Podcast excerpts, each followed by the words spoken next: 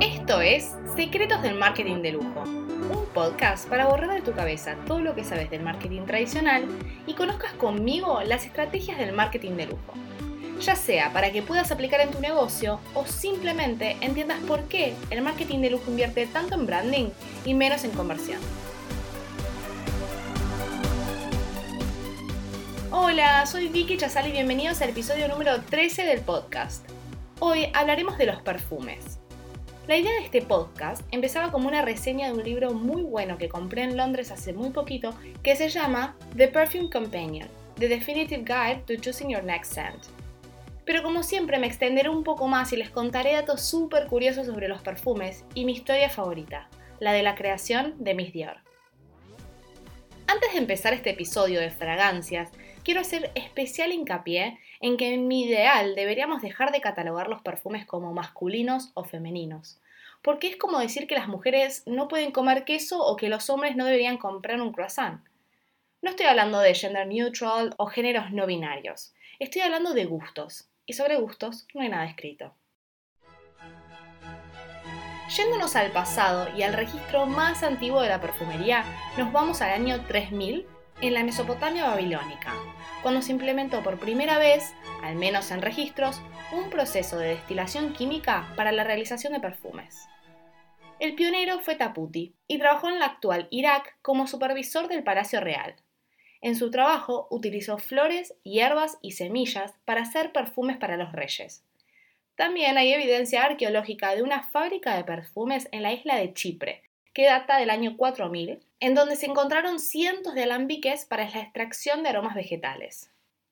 Y a medida que leía el libro se me venían preguntas a la cabeza. Y la primera era ¿por qué la gente se perfumaba en aquel entonces? Básicamente se usaba para protegerse de enfermedades. Sí, como escuchan, oler bien era sinónimo de salud.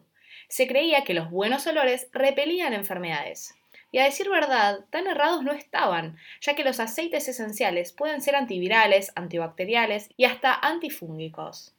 Más adelante los perfumes se aprovecharon como adornos. Una antigua conocida portadora de perfumes en la antigüedad era Cleopatra, quien utilizaba los perfumes para seducir, primero al dictador romano Julio César y luego a su general Marc Antony y evidentemente la estrategia de las fragancias como sinónimo de seducción han sido herramientas del marketing de los perfumes hasta el día de hoy. Como verán, hasta ahora las fragancias eran 100% naturales y un bien muy escaso y como consecuencia muy costoso, solo disponible para las altas esferas y la población más adinerada.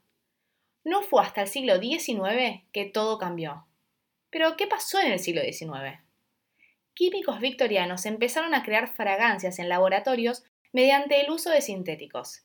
Y de esta manera los perfumistas pudieron derribar las barreras de los precios porque los aromas sintéticos podían producirse en grandes cantidades, sin necesidad de depender de un material renovable. Claro que decir que las fragancias ahora son sintéticas tiene muy poco marketing. Por eso es que los creadores mantuvieron hasta incluso por ahora imágenes de flores en sus frascos o la imitación de formas naturales en sus packagings. ¿Qué pasaba ahora? Salir a la calle y gritar que lo que ahora se vende está creado en un laboratorio no está extento del escrutinio público.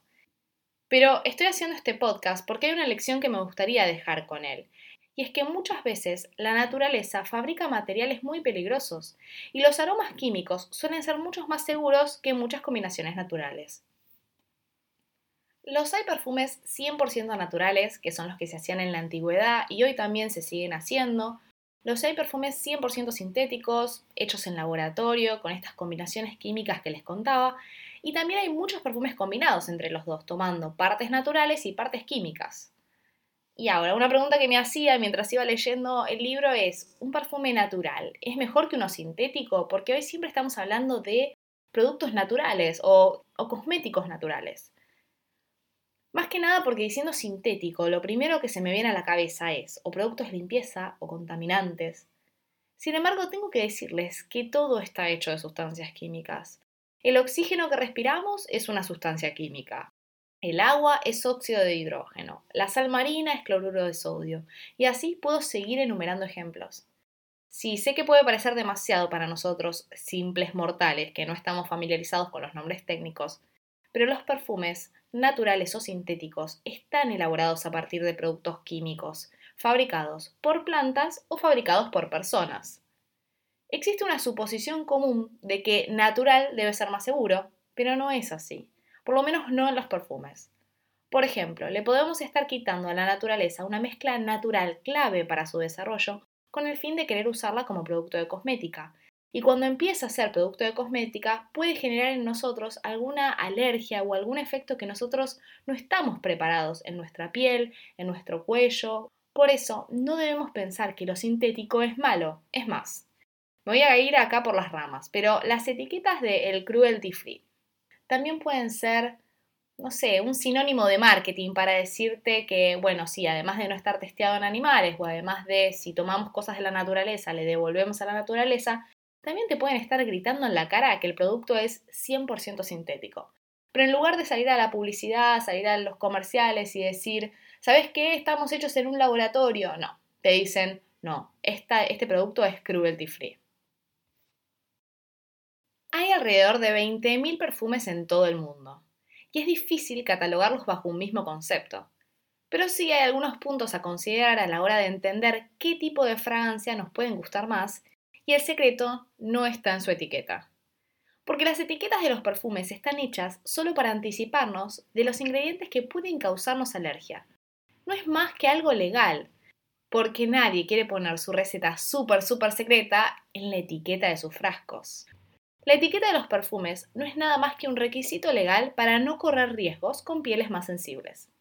Cada fragancia o cosmético perfumado vendido en la Unión Europea tiene un certificado de seguridad y el perfume se utiliza en límites de seguridad establecidos, luego de pruebas dermatológicas. Realmente no me parece casual que cada vez más cosméticos se vendan sin aroma como algo positivo, cuando en realidad se están salteando un par de regulaciones y deciden no ponerle aroma. Un dato curioso es que si se quiere vender una fragancia británica en Corea del Sur, a la regulación anterior se le suma una nueva que la fragancia debe asegurar que no contiene la enfermedad de las vacas locas. Otro dato que no sabía es que no se puede proteger un aroma o fórmulas de perfumes bajo derechos de autor o patentes. Por eso es que la receta de cómo está hecha una fragancia es súper secreta, para no ser copiada y comercializada. Igualmente las narices perfumistas están entrenadas para poder copiar las fragancias por nariz o por análisis científicos. Y ahora voy a ir a la clave de este episodio. ¿A qué se refieren con las notas? Las notas de los perfumes. ¿Escucharon hablar alguna vez de notas altas, notas bajas, como la música? Bueno, realmente estaba muy confundida hasta que leí esta parte del libro donde me explica que para ayudar a los clientes a entender qué están oliendo y poder diferenciar unas fragancias de otras, se generó lo que seguro hayan escuchado nombrar si les gusta la industria del perfume y es la pirámide olfativa.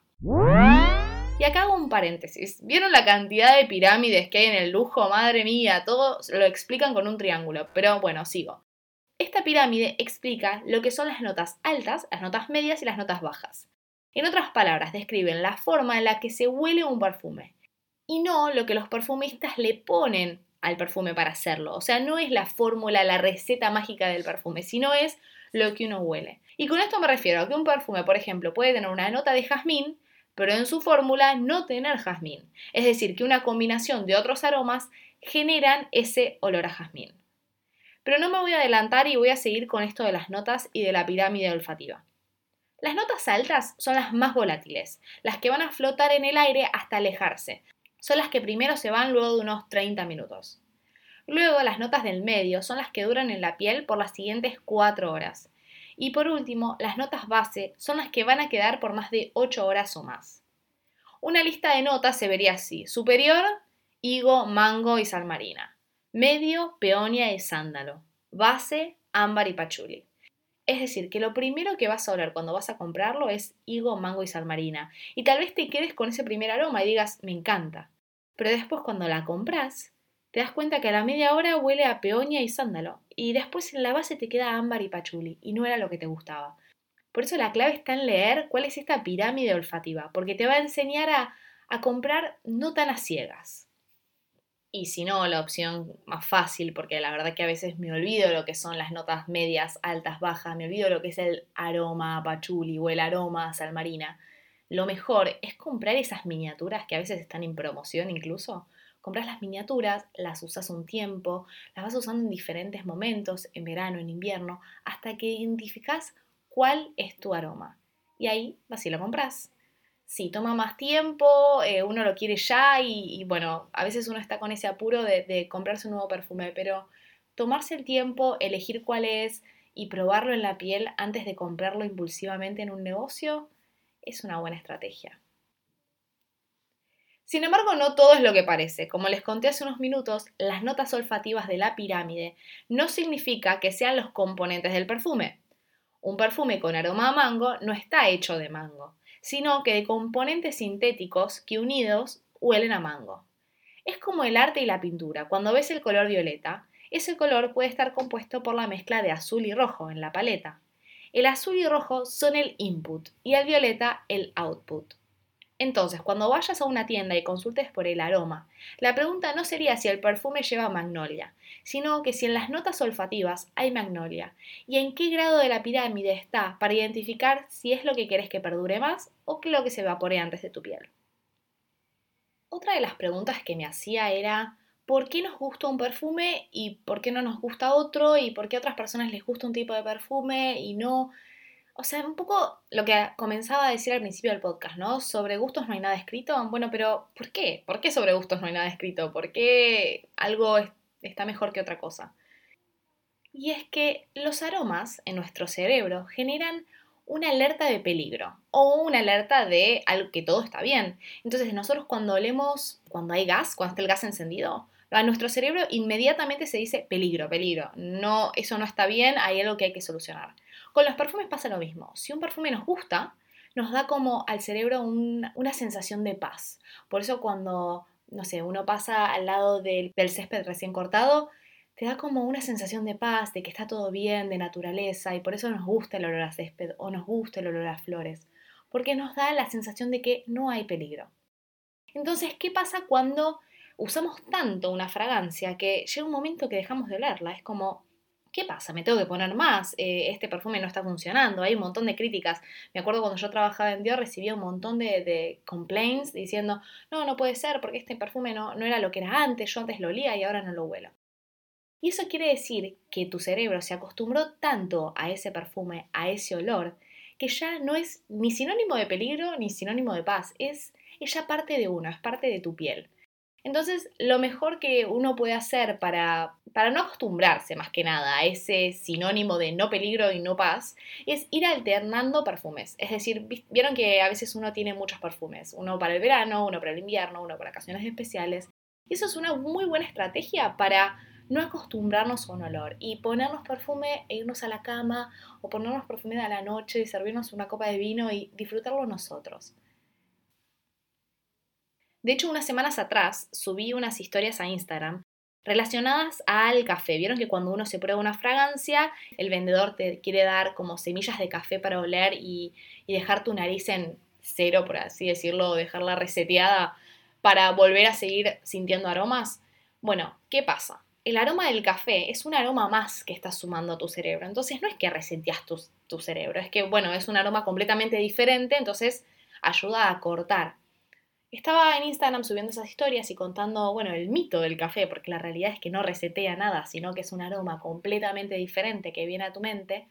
Y una seguidora que trabaja con, con gente ciega me comentaba que justamente a ellos no les gusta mucho eso de oler café porque es sumar otro aroma más, que si bien no es peligroso, porque el café es algo positivo para nuestro cerebro, porque lo acostumbramos a que el café es algo rico que tomamos en la mañana y que nos ayuda a despertar y demás, ellos lo que hacen para resetear su nariz es oler su muñeca sin, ninguna fragancia, ¿no? Oler como el, el aroma a la propia piel, olor neutro. Entonces ese olor neutro te ayuda a resetear tu mente y decir, bueno, puedo seguir. Por eso lo mejor no es comprar perfumes en los negocios y acá perdonen todos los que están trabajando en el corte inglés tratando de vender algo. Lo mejor es ir, probar uno, al otro día ir, probar otro, cada vez que uno pasa por, por algún negocio nuevo y no morirse en el free shop y probar todo y comprar el de oferta. Y sigo, sigo con el podcast, no puedo parar de hablar y aún no les conté cómo preservar los perfumes o si es verdad que el eau de parfum dura más que lo de toilette. Pero bueno, tendrán que ir a ver las respuestas en Instagram porque no me quiero extender más con esta teoría y quiero ir a contarles mi historia favorita de los perfumes. Las hay y muy hermosas, pero esta es mi preferida, la de Miss Dior. En realidad es la historia de dos hermanos, de muchas flores y de un perfume que apareció cuando nadie se lo esperaba cuando todo el mundo estaba agradecido por haber sobrevivido a la Segunda Guerra Mundial. La Odisea de Miss Dior empieza a principios del siglo XX, en el norte de Francia, con una hermosa relación entre Catherine y Christian, los menores de cinco hermanos que nacieron en Granville, en una de las casas con jardín fabuloso plagado de hermosas flores. En 1939, cuando se declara la Segunda Guerra Mundial, los dos hermanos ya estaban viviendo en París y compartían un piso en la Rue Royale. Un día Catherine le dice a Christian que va a ir a comprar una radio. Y cuando entra a la tienda, su mundo cambia por completo. Conoce al amor de su vida. Un hombre casado que sería su amante hasta el final. Hervé era colaborador de la resistencia y le pidió ayuda a Catherine para que se uniera a él en la batalla, transmitiendo información de las tropas alemanas al gobierno inglés. Catherine formó parte de este grupo de informantes durante años desde la clandestinidad hasta que en agosto de 1944 la Gestapo la detuvo y se la llevó a un campo de concentración. Mientras tanto, su hermano Christian seguía trabajando en París con la angustia de no saber por qué y cómo estaba su hermana. Por fin, un año después, tras la tortura e infierno que Catherine vivió, fue liberada y volvió a la casa de la Rue Royale. Yo sé que estaban esperando una historia de perfume y les estoy dando tela con esta historia de amor y guerras, pero les prometo que llegaré pronto al desenlace. Tras la liberación de Catherine, el gobierno decide recompensarla con un puesto de flores en Lesage. La traumatizada hermana prefirió volver al sur de Francia para dedicarse al cultivo e importación de flores para escapar del tormento de la ciudad y del caos de la posguerra. Catherine se dedicó al cultivo y a la importación de flores durante años, cuando estuvo lista, volvió a París a visitar a su hermano Christian Dior en su taller de la avenida número 30 de Montaigne. En febrero de 1947, Christian Dior, tan perfumista como costurero, estaba a punto de presentar su primera colección y su primer perfume. Su idea era ir en contra de todo lo preestablecido.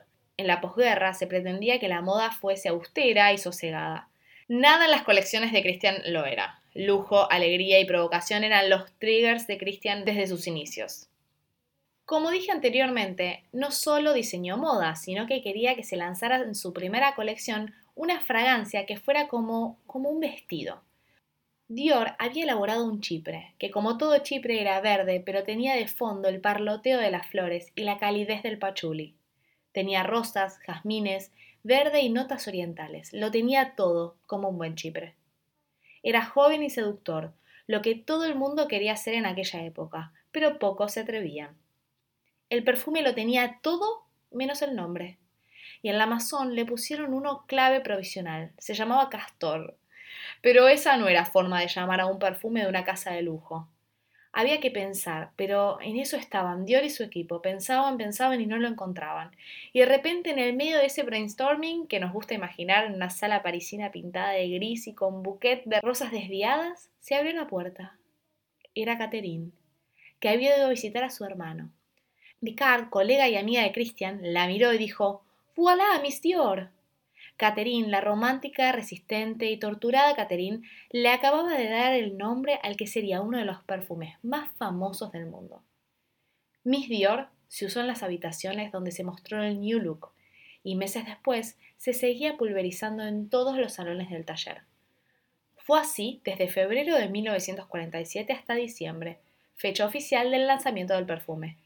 Fue una estrategia de marketing astuta, también un derroche en tiempos de racionamiento, pero Dior pensaba que merecía la pena.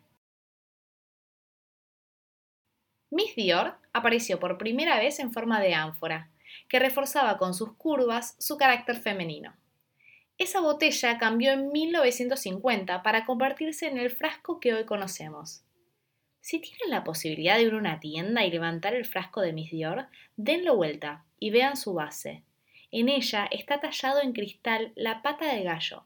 Así se llama la trama que está presente en muchas prendas de Dior. De hecho, ahora está súper de moda la pata de gallo nuevamente. Así que los invito a levantar el frasco y ver la parte de abajo. Además, con la tipografía inglesa en su logo y un lazo como de vestido, conmemora el perfecto recuerdo de Catherine Dior. Y hasta acá hemos llegado con el episodio número 13 de este podcast. Si les gustó este episodio, les recomiendo comprarse ese libro que les conté al principio, que es de Sarah McCartney y Samantha Scriven, porque es un diccionario de los mejores perfumes y no tiene desperdicio. Además, me encantaría que me escribieras al Instagram arroba Victoria Chazal cuál es tu perfume preferido. Y si también sos de las mías que tenés varios y que vas alternando según la ocasión. Si te gustó, te espero en el próximo programa para contarte muchos más secretos del marketing de lujo. Si querés que hable de algún tema en particular o querés dejar tu opinión sobre los episodios, también puedes escribirme un correo a victoriachazal.gmail.com que te voy a estar leyendo. ¡Beso!